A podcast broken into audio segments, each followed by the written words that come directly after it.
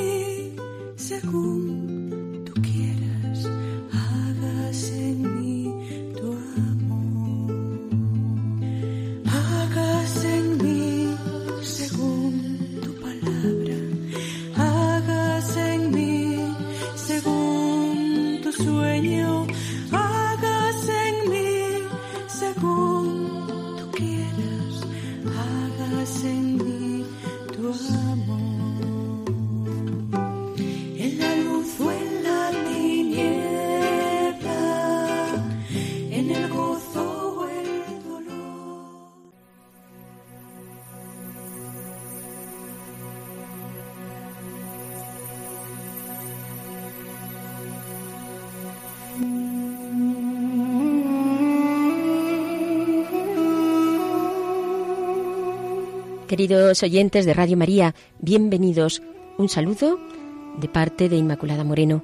Ya saben que nos encontramos con todos ustedes, el equipo de este programa de Hágase en mí según tu palabra. Tenemos a Marisa López, que viene desde Toledo, al padre Carlos Rey Estremera, que es salesiano y que está como vicario parroquial en Burgos, en la parroquia del hermano San Rafael. Muchísimas gracias por su atención.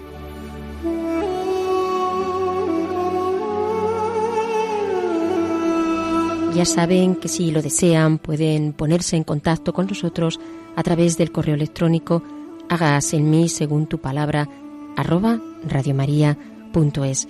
Repito, hagas en mí según tu palabra arroba radiomaria.es.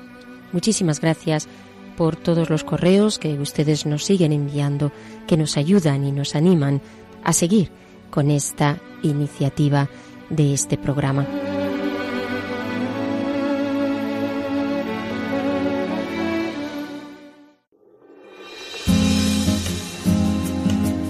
Claves para leer la Biblia.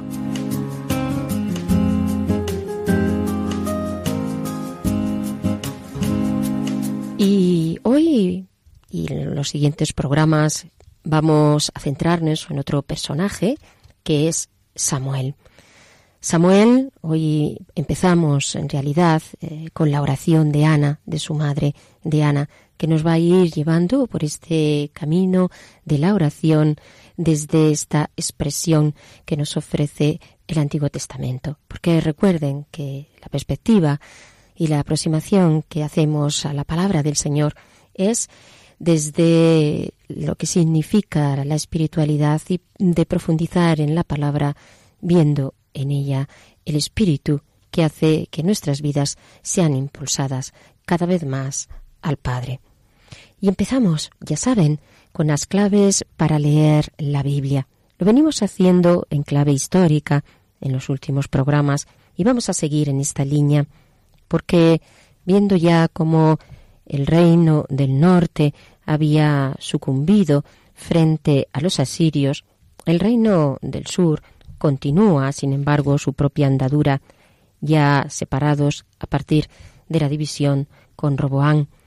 De hecho, Judá destaca en ese ir y venir de los monarcas, algunos de ellos digo que el Antiguo Testamento los destaca de una manera especial porque eh, tienen una relevancia frente a muchos que se alejan de Yahvé, que se alejan de Dios, porque siguen metiendo ídolos, otros son tratados mejor en el Antiguo Testamento, algunos de ellos realizan reformas y sobre todo destacan por este intento de que sea el yavismo, el culto que predomine y la fidelidad, por lo tanto, a el Dios verdadero. Después del derrumbamiento del reino del norte, Judá quedó limitado pues a un pequeño estado, un estado muy reducido, en realidad insignificante en todo el panorama histórico internacional. Como tal, tampoco era muy apetecible por los grandes reinos.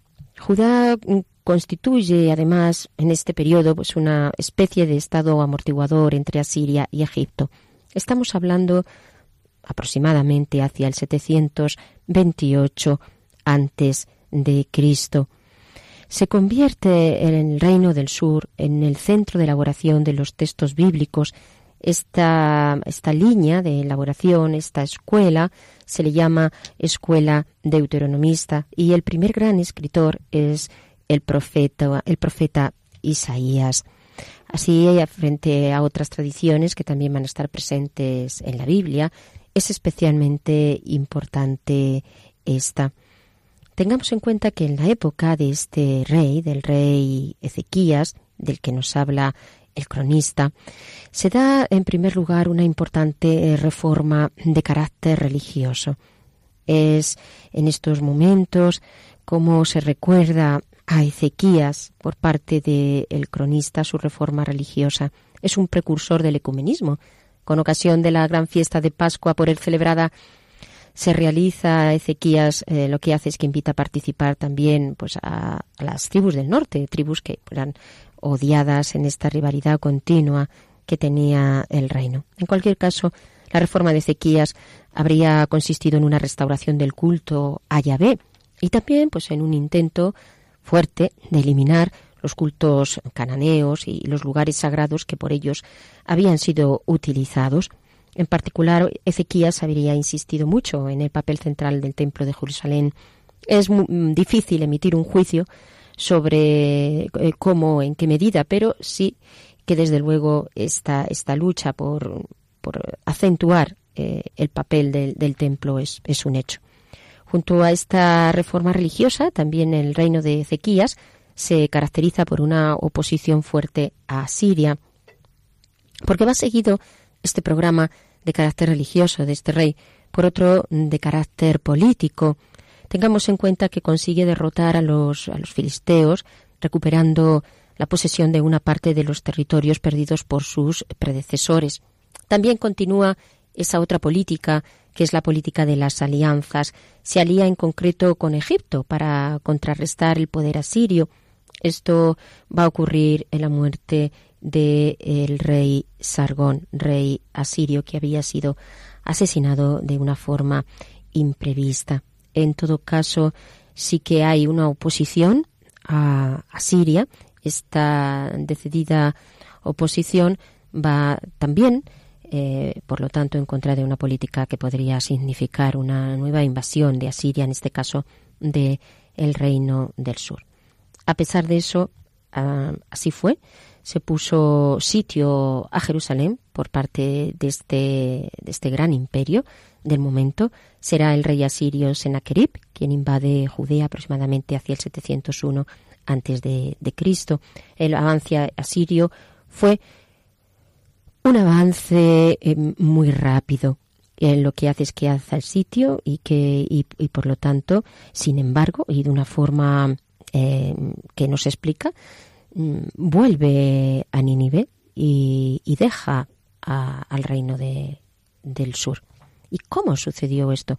Podemos este hecho, una vez que ya tenía conquistado el, reino del sur, que abandonase o que dejase de, sin, sin conquistar del todo ¿Por qué? Eh, qué? ocurrió? ¿Qué explicación tiene? Parece ser que algunas de las explicaciones que se dan, hubo una peste entre el ejército asirio, otras eh, que en realidad no le era muy apetecible el, reino de, del sur, mm, porque era al fin y al cabo un reino pobre y no le compensaba. En todo caso, desde luego, allí vio el pueblo de Israel eh, cómo Dios le asistía, cómo Dios estaba, estaba con él Ahí ve la ayuda divina a Ezequías y se interpreta también porque Ezequías había sido un rey que mm, había perseguido la reforma y la fidelidad a Yahvé. En esta lectura que hace la Biblia de los, de los hechos, porque no deja de ser algo extraño y milagroso que este, eh, este rey se marchara y que Jerusalén se salvara. Hay una lectura siempre desde la victoria que implica eh, para aquellos que ponen su corazón en el Señor, de ellos es la victoria, aunque se vean en situaciones de persecución o en situaciones de debilidad muy fuertes. Si son fieles al Señor y este es el mensaje, entonces Dios no se separa de ellos. eh, a pesar de eso, era un reino más débil aún, el reino del sur, después de esta invasión de Asiria, que no acabó de consumarse, pero mm, quedó sumido en una gran debilidad y, y semidestruido. Por eso dice el profeta Isaías, si recordamos en el capítulo 1 de los versículos del 7 al 8, vuestra tierra es desolación, vuestras ciudades hogueras de fuego, vuestro suelo delante de vosotros extranjeros se lo comen, y es una desolación como devastación de extranjeros. Ha quedado la hija de Sión como cobertizo en viña, como albergue en pepinar, como ciudad sitiada. Son las palabras, como vemos, del profeta Isaías. Después de este, de este reinado de Ezequías continúan otros dos reyes en el reino del sur, que fueron Manasés y Amán. Estos reyes van del 687 al 640 antes de Cristo. Manasés era hijo de Ezequías. Estamos ante el reinado más largo de toda la historia de Israel. Son 45 años los que estuvo Manasés en el, en el trono. Coincide además también con el poder máximo del imperio de Asiria. En el aspecto religioso, mm, Manasés parece ser que había tenido algunas señales de, sumisión respecto a Siria y esto pues no era precisamente una muestra de la confianza en Dios, no es tenido eh, con esa alta estima de lo que era tenido su padre Ezequías. Sin embargo, el cronista intenta dar una, una explicación a, este rey, este rey que, que no era un, rey, un rey fiel y por qué pues pudiera estar en el reino durante, durante tanto tiempo. Y, esto hace que históricamente eh, hubiera lo que se llama la oración de Manasés, que empezó también a formar parte de la llamada Biblia de los 70. A la muerte de Manasés le sucederá a su hijo, Amán. Este solamente durará dos años y hubo una, una conjura y así se nombra un nuevo rey, un joven rey que fue Josías. En realidad tenía solamente ocho, ocho años. Mm, aquí, como vemos, pues aparece todas estas intrigas eh, palaciegas que están protagonizadas por los, los deseos de, de poder de aquellos que estaban en el trono hay un intento también de nuevo por parte de Asiria de conquistar este, este pequeño reino de Judá. Luego vemos en todo esto, queridos oyentes, sobre todo la importancia del reinado de Ezequías, que es un reinado muy valorado por la escritura a causa sobre todo de la reforma religiosa y que sin embargo pues deja al país en una difícil situación y en esa difícil situación y bajo esta eh, influencia de Asiria permanecerá durante los reinados de Manasés y de Amán, donde esta influencia siria pues, se dejará ver también en la cuestión religiosa y en la cuestión cultural. Proclama mi alma la grandeza del Señor. Se alegra mi espíritu en Dios mi Salvador porque ha mirado la humillación de su sierva, porque ha mirado mi pequeñez. Las generaciones me felicitarán, porque el poderoso ha grandes por mí. Su nombre santo y su misericordia llega a sus fieles de generación en generación. Proclama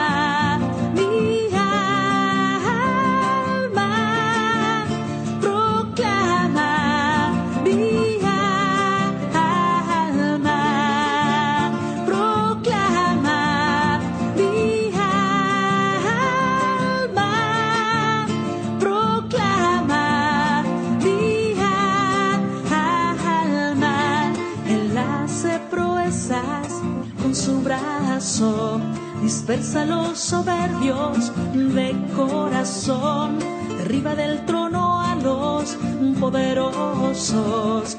Y enaltece a los humildes, a los hambrientos los colma de bienes. Y a los ricos los despide vacíos, los despide vacíos,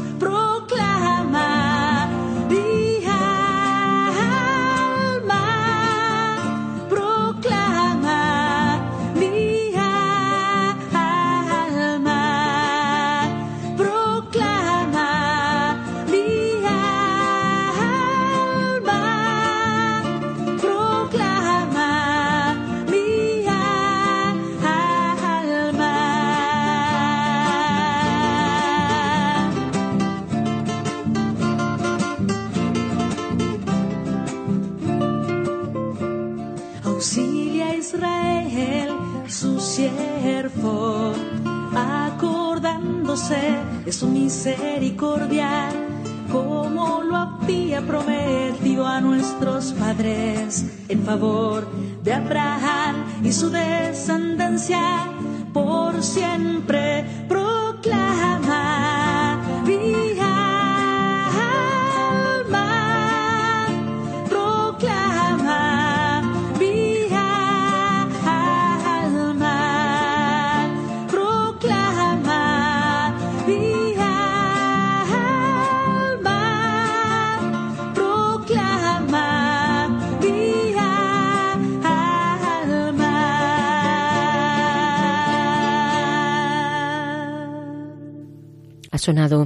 El Magnificat, porque hoy tenemos este tema de la oración de Ana y como ya sabemos, tiene muchísima relación esta oración de alabanza o este himno de alabanza de María con esta oración de, de Ana, esta mujer que pide al Señor y le suplica para que sea fértil, para que pueda, pueda tener un hijo. Este es, eh, esta es la lectura que hoy escuchamos. Como ya saben, es de primera de Samuel, capítulo 1, a partir del versículo 20. Escuchamos el texto bíblico.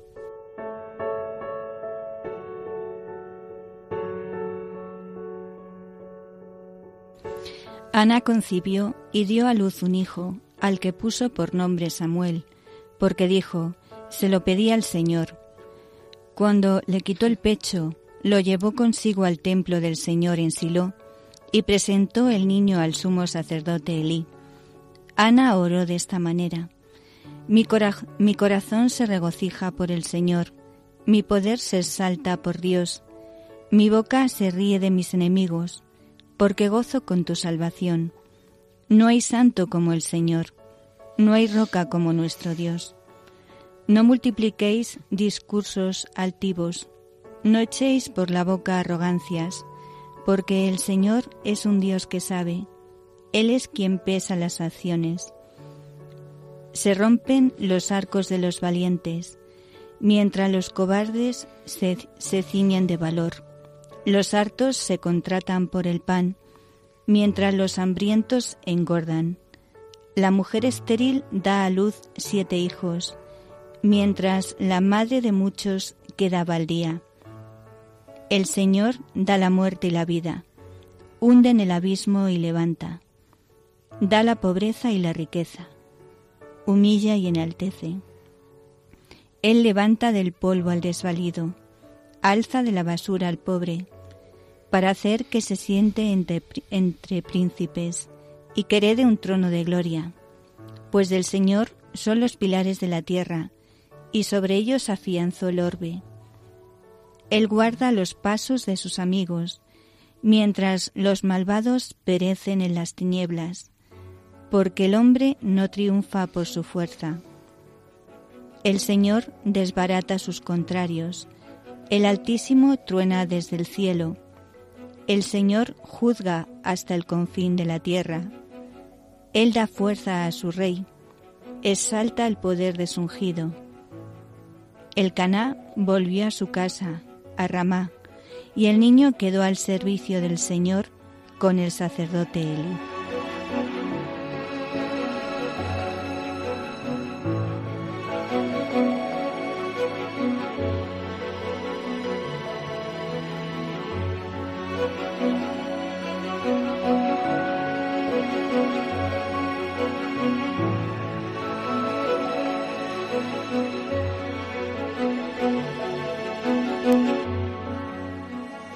Pues a la luz de este texto vamos a pasar a la segunda parte del programa, Dios al encuentro del hombre.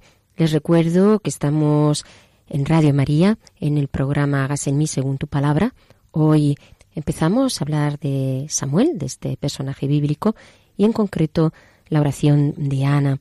Vamos a escuchar al padre Carlos Rey Estremera, vicario de la parroquia el hermano San Rafael de Burgos. Escuchamos la reflexión que él hace sobre este texto.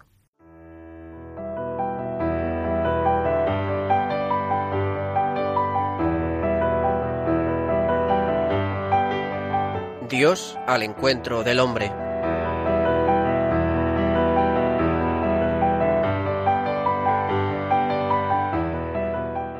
Estimados oyentes de Radio María, sed muy bienvenidos a nuestro programa que según sabemos escucháis con regularidad.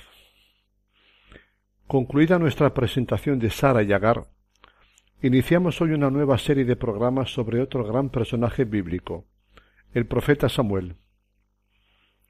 A Samuel le tocó vivir una época muy delicada y extremadamente difícil, la de la transición de un Israel organizado en tribus al inicio de un régimen monárquico.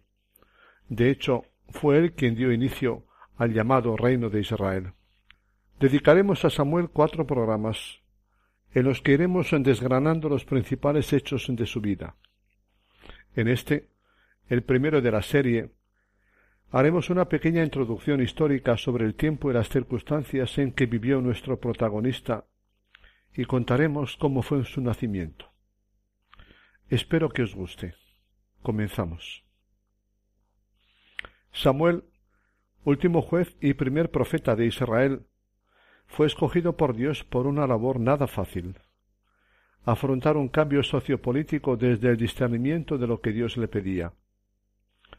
Vivió en el siglo XI antes de Cristo y constituye una figura importante de transición, pues vive en un momento decisivo para la historia de Israel el del paso de un Israel organizado en tribus independientes unas de otras al régimen monárquico.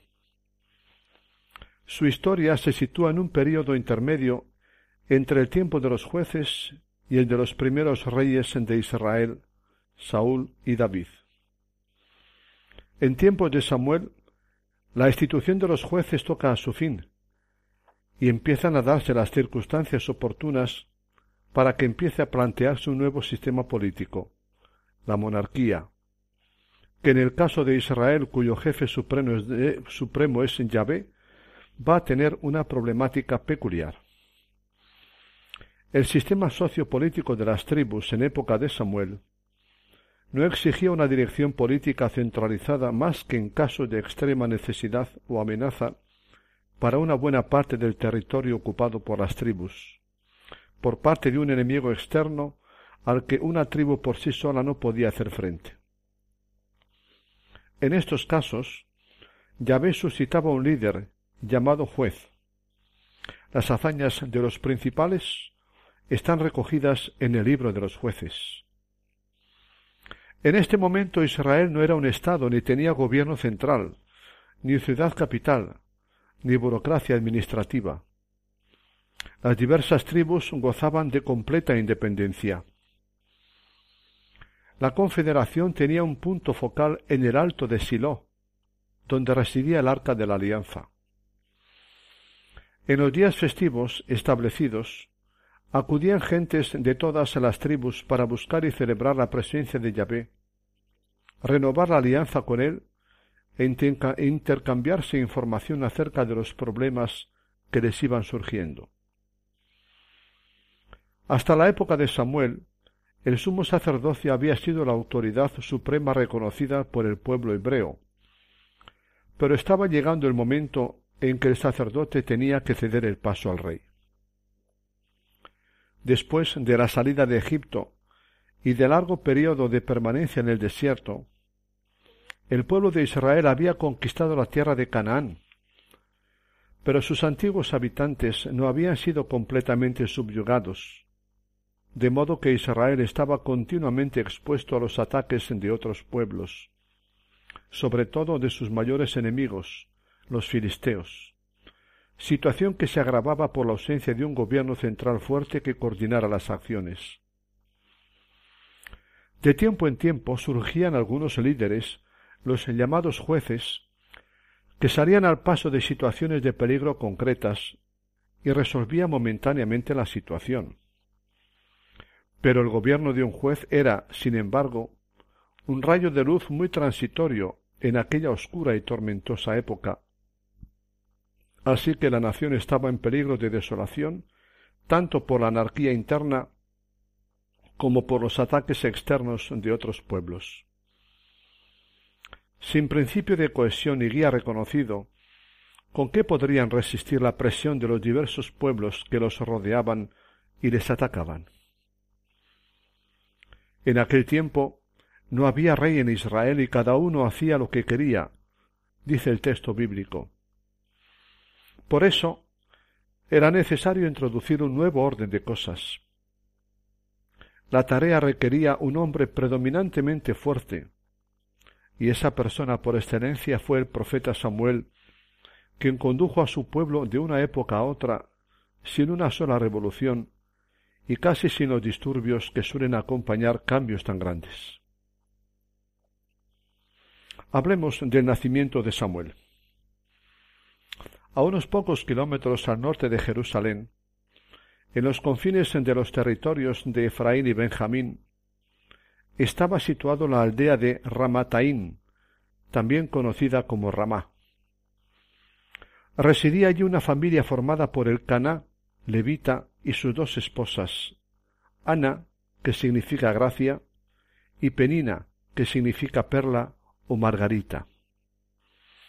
Se supone que el Caná llevó a su hogar una segunda esposa debido a la esterilidad de Ana. Pero cualquiera que fuera la razón, esta decisión no le trajo sino miseria. Su casa se llenó de altercados y disgustos que aumentaban con la fertilidad de Penina, mientras Ana permanecía estéril, lo que le causaba una profunda tristeza aumentada por la aflicción, casi intolerable, que le causaban las burlas y el sarcasmo punzante de su rival, sin que ni siquiera el afecto de su marido el Caná fuera suficiente para calmar su aflicción ni compensar su deseo de tener un hijo. Hasta que un día Ana no pudo resistir más, y después de una fiesta en Silo, se levantó y se fue al templo. Allí con el alma llena de amargura y bañada en lágrimas, se puso a rezar al Señor y le hizo esta promesa. Oh Señor Todopoderoso, si quieres mirar la aflicción de tu sierva, te acuerdas de mí y me das un hijo varón, yo lo consagraré al Señor por todos los días de su vida, y la navaja no pasará por su cabeza. El sumo sacerdote Elí que estaba sentado en su lugar a la entrada del santuario y observaba a Ana, al ver que sus labios se movían sin dejar oír una voz, pensó que estaría ebria, y con rudeza y groseramente la interrumpió diciéndole ¿Hasta cuándo estarás con tu borrachera? Anda, que se te pase tu vino. A lo que Ana respondió con mucha humildad No, señor mío, soy una mujer desgraciada. No he bebido vino ni licor. Estoy desahogando mi corazón ante el Señor. No tomes a tu sierva por una mujer perversa, porque no he hecho hasta ahora más que exponer la magnitud de mi dolor y amargura. A lo que Elí respondió Vete en paz, hija mía, y que el Dios de Israel te conceda lo que le has pedido. No es extraño que los que ya tenemos algunos años de vida hayamos conocido mujeres que antes de tener su primer hijo ya lo habían consagrado a Dios para que fuera lo que Dios quisiera, sacerdote en el caso de varón o monja en el caso de mujer, lo que nos indica que la experiencia del sufrimiento y del no poder es un contexto muy apto para la oración de petición y al mismo tiempo para abrir el corazón a gestos de extrema generosidad, tanto para con Dios como para con los hombres. El caso es que, hacia el año 1070 a.C., Ana tuvo un hijo a quien puso por nombre Samuel, porque dijo, se lo pedí al Señor y fui escuchada. Cuando lo destetaron, Ana volvió con su marido al templo y allí, tal como lo había prometido, lo entregó al sacerdote Elí para que estuviera a servicio del Señor todos los días de su vida. Después oró al Señor. En su oración, Ana manifiesta su gozo por la acción divina a favor de los débiles que ella misma ha experimentado y que es la causa de su gozo. Dios viene a decir, es el dueño de la historia y quien tiene la última palabra sobre los acontecimientos. No es la fuerza y la autoafirmación de los hombres la base de todo, sino la humildad y la confianza en Dios. Como en el Magnificat de María, en la oración de Ana parece clara la preferencia de Dios por los pobres y abatidos, y su fuerza para derribar toda señal de prepotencia. Ana exulta, enaltece y salta de felicidad por haber dado a luz un hijo, el hijo implorado y solicitado a Dios, reconociéndose agradecida por el don, don, recibido. Es consciente de que Dios se ha tomado en serio su situación de necesidad y le ha respondido. El don gratuito del Hijo ha sido la respuesta de Dios a una invocación marcada por la pena y la angustia. Algunas frases de Ana son paradigmáticas y conviene resaltarlas. Son las siguientes. Mi corazón, dice Ana, se regocija por el Señor. Mi poder se exalta por Dios, porque gozo con tu salvación, indicando así que la causa del gozo de Ana es la salvación de Dios. El Señor da la muerte y la vida, hunde en el abismo y levanta, da la pobreza y la riqueza, humilla y enaltece, dando a entender que no es la propia fuerza ni la propia autosuficiencia lo que da seguridad, sino Dios que está por encima de todo y es el dueño de todo, incluso de la vida y de la muerte. Otra afirmación. Se rompen los arcos de los valientes mientras los cobardes se ciñen de valor. Los hartos se contratan por el pan mientras los hambrientos engordan. La mujer estéril da a luz siete hijos, mientras la madre de muchos queda baldía.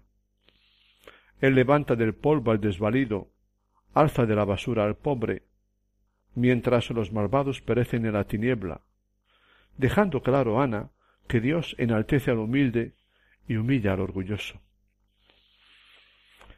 Ana representa a todas las mujeres sencillas, confiadas y humilladas que se sinceran delante de Dios y ven su súplica atendida.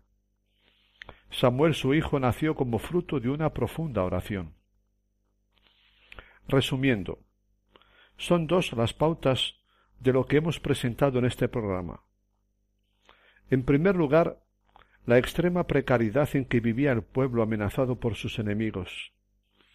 En segundo lugar, cómo Dios cuida de él enviándoles a Samuel. La propia esterilidad de su madre Ana incapaz de tener un hijo y la fuerte presencia de la oración antes y después de su nacimiento, muestran a las claras que Samuel no es fruto del deseo y de la iniciativa humana, sino un don de Dios para su pueblo. Nada más por hoy, queridos oyentes. ¿Qué os ha parecido? Interesante, ¿verdad? Ya sabemos algo del tiempo que le tocó vivir a Samuel y de su nacimiento que como hemos dicho fue un auténtico don de Dios al pueblo sufriente. Dedicaremos nuestro próximo programa al encuentro de Samuel todavía niño con Dios, cuando pronunció aquella famosa frase tan conocida Habla, Señor, que tu siervo escucha. Hablaremos también de sus esfuerzos como adulto a favor de su pueblo, en una época de grandes desgracias, y de su nombramiento como juez o gobernante del mismo. Todo muy interesante y útil para vivir. No faltéis, mis queridos oyentes, a nuestra próxima cita con Radio María. Saludos a todos y a cada uno de vosotros y a vuestras familias. Hasta nuestro próximo programa. Muchas gracias, eh, Padre. Les recuerdo que estamos con todos ustedes, Marisa López, que viene desde Toledo, el Padre Carlos Reyes Tremera y quien les habla, Inmaculada Moreno. Gracias por su participación y por su escucha en este programa y a este programa. Pueden ustedes dirigirse al correo hágase en mí según tu palabra arroba si así lo necesitan. Gracias.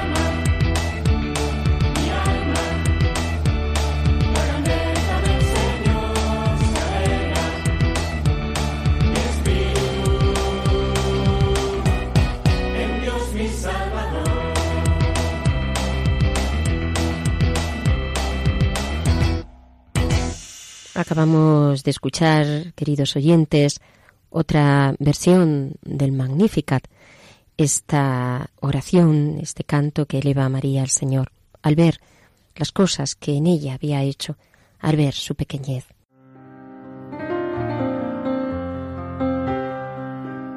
Rincón Bíblico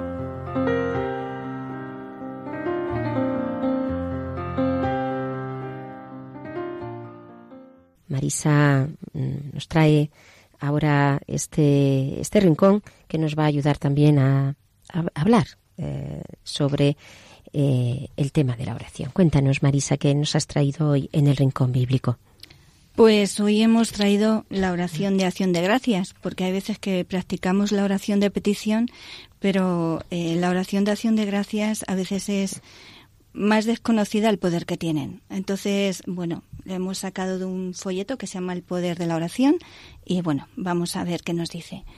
Dice, todo depende de que nuestra vida sea una vida de oración, pues solamente la oración están las raíces de la fuerza y de la transformación de un hombre.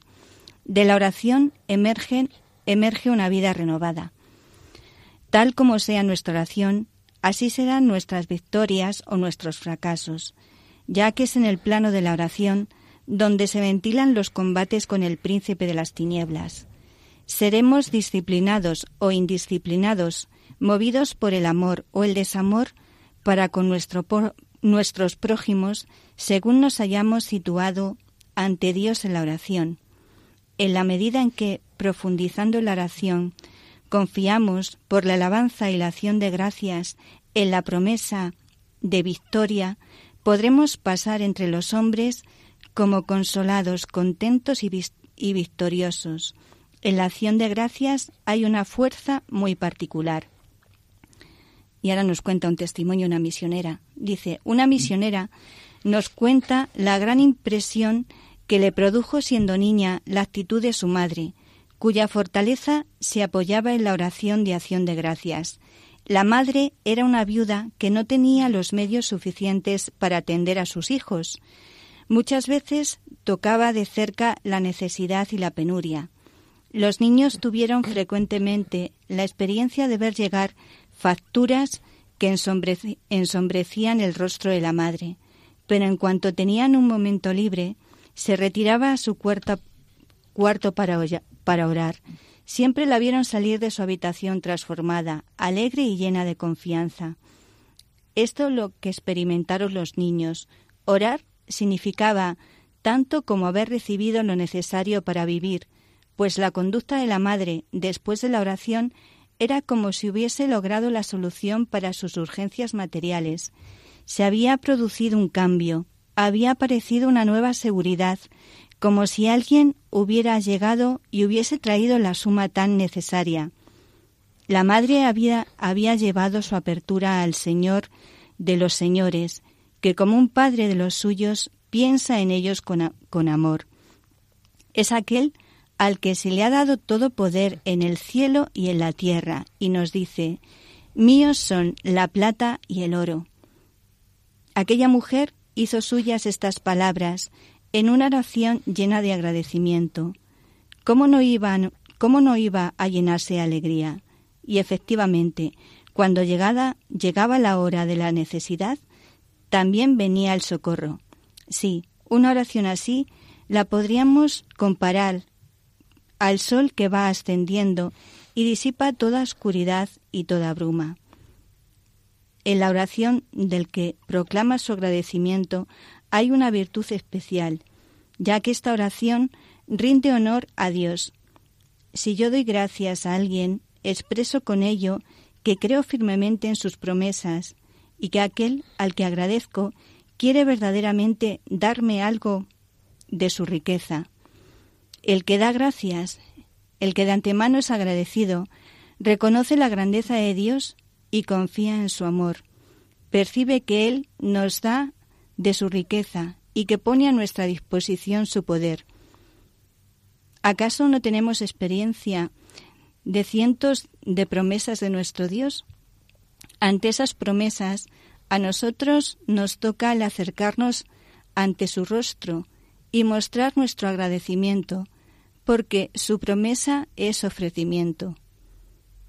Cuando nos encontramos en determinadas necesidades y apreturas y necesitamos ayuda, no debemos limitarnos a recurrir a Dios y pedirle, Señor, ayúdame.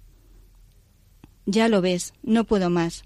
No, sino que aquí en este momento debemos más profundamente vivir la promesa ya como cumplida y tomar posesión con simplicidad de nuestra herencia. Muy bonito.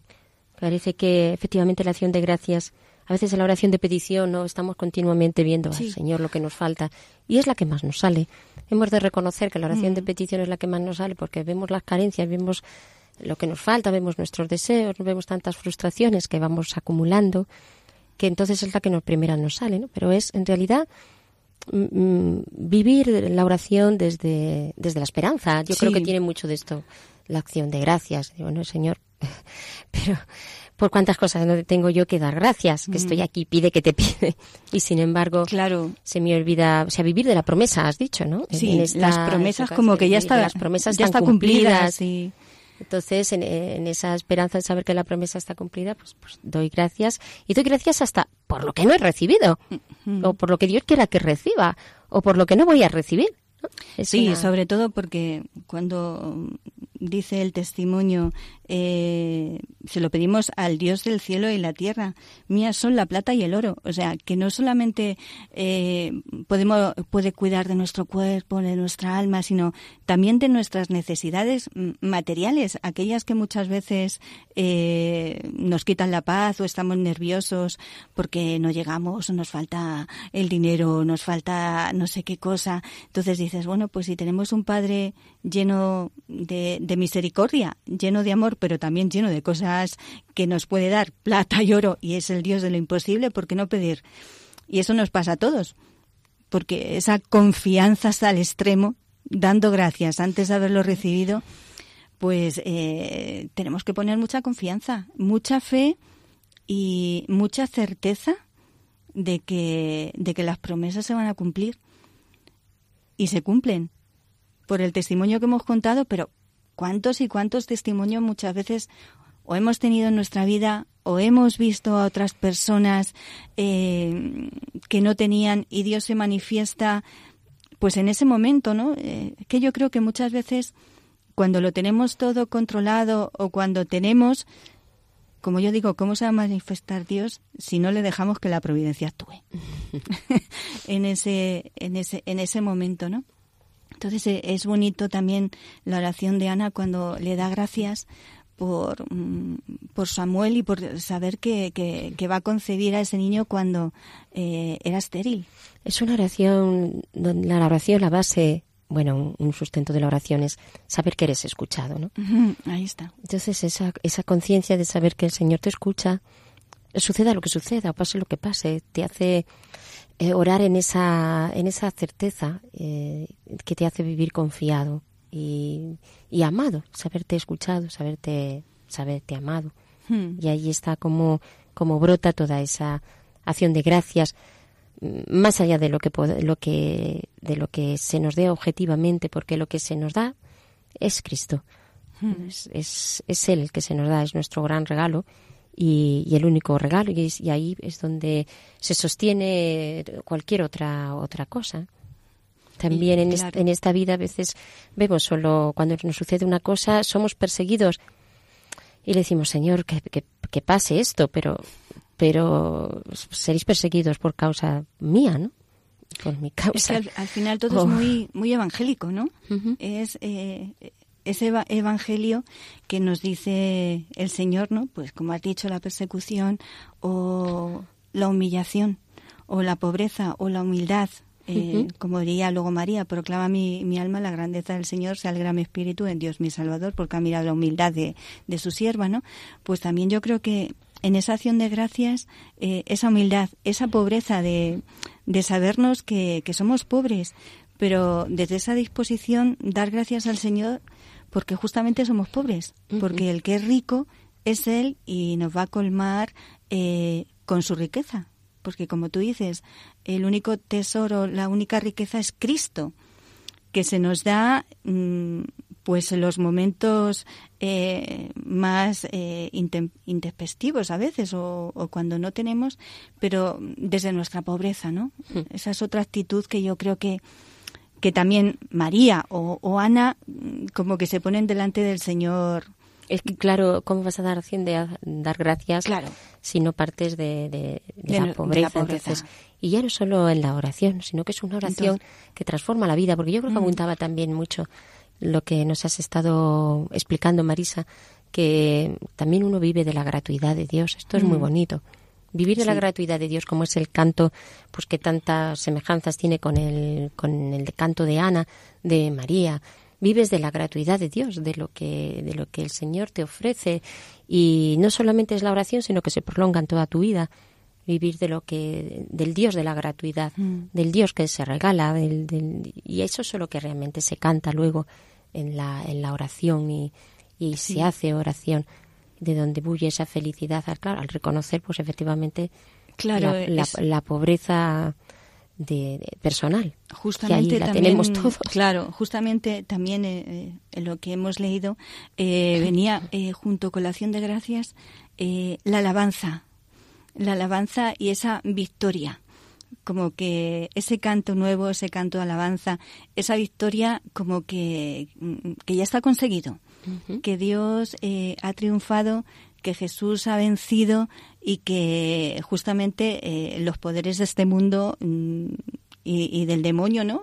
Como que no, no han triunfado, ¿no? Entonces, por eso eh, es apoyada en esa victoria de Dios y en esa alabanza, en ese canto nuevo, pues que el canto de Ana o como el canto de María es ese es ese canto de alegría, de dar gloria a Dios, de, de alabarle, de glorificarle, justamente por, por lo que es Dios, ¿no? Y desde la pobreza que somos nosotros, pero desde la alegría, ¿no? Con lo cual también la acción de gracias tiene que, llevar también como esas dimensiones, ¿no? Alegría, alabanza, glorificación, sencillez, humildad. Pues eh, queridos oyentes, vamos a escuchar una canción porque precisamente que nos viene a decir como, como María es fuente de paz y de fidelidad, y precisamente lo es porque ella eh, supo acoger al Dios que es gratuidad.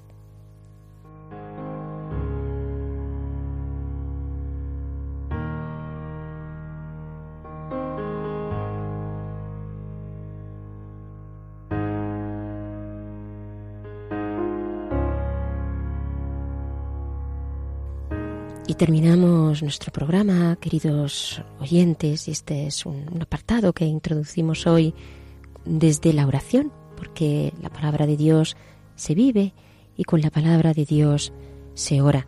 Lo vamos a hacer con este, este canto de, de Ana y, y, vamos a orar. Les invitamos también a ustedes que puedan orar con Él para dar gracias al Señor Bendito y alabado sea, Señor. Mi corazón se regocija en ti, porque tú tienes el poder de hacerlo todo nuevo, Señor. Por eso nuestro corazón te alaba y te ensalza, Señor nuestro, porque nuestros enemigos ante ti no son nada, porque tú pones en nuestro corazón, en nuestro ser, en nuestro interior, un canto de alabanza y de liberación. No hay nadie como tú, tú eres el Dios Santo al que alabamos y glorificamos. Tú eres la roca, el Dios que nos fortalece. Bendito y alabado sea, Señor, que no quieres que multipliquemos los discursos, discursos que no valen para nada cuando son discursos soberbios. Bendito y alabado sea, Señor, porque tú sabes que un corazón sencillo, un corazón pobre, es un corazón donde tú puedes manifestarte. Te alabamos y te bendecimos porque tuya es la victoria, porque tuyos y preferidos para ti son aquellos que no tienen nada, porque los hambrientos, Señor, a ellos les das tus bienes, porque esa mujer estéril que no tiene hijos, en tu nombre es fecunda porque tú haces milagros en cada uno de nosotros, bendito Señor. Tú das la muerte y la vida, hundes en el abismo y levantas, tú das la pobreza y la riqueza, tú, Señor, humillas y enalteces. Bendito sea, Señor, que levantas del polvo al desvalido, que alzas de la basura al pobre. Bendito y alabado sea, Señor, porque en ti y solo en ti está nuestra fuerza. El poder nos viene de ti, que estás en lo alto, porque tú eres el Altísimo. Bendito y alabado seas que nos das a tu ungido, y en tu ungido nos elevas a ti, oh Dios Padre. Gloria a ti, Señor, te alabamos y te bendecimos, te adoramos y te glorificamos por siempre. Haz que en nuestra vida haya siempre este agradecimiento, que vivamos para agradecer que tú eres nuestro Dios.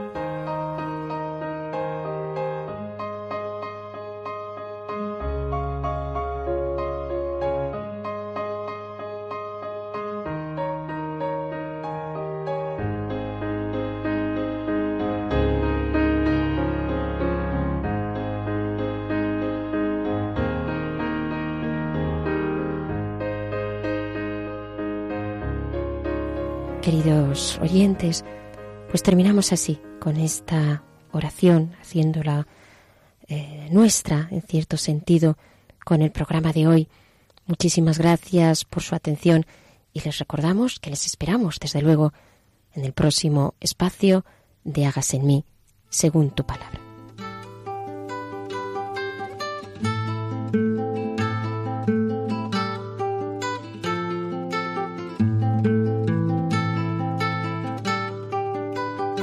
Han escuchado Hágase en mí según tu palabra, con Inmaculada Moreno.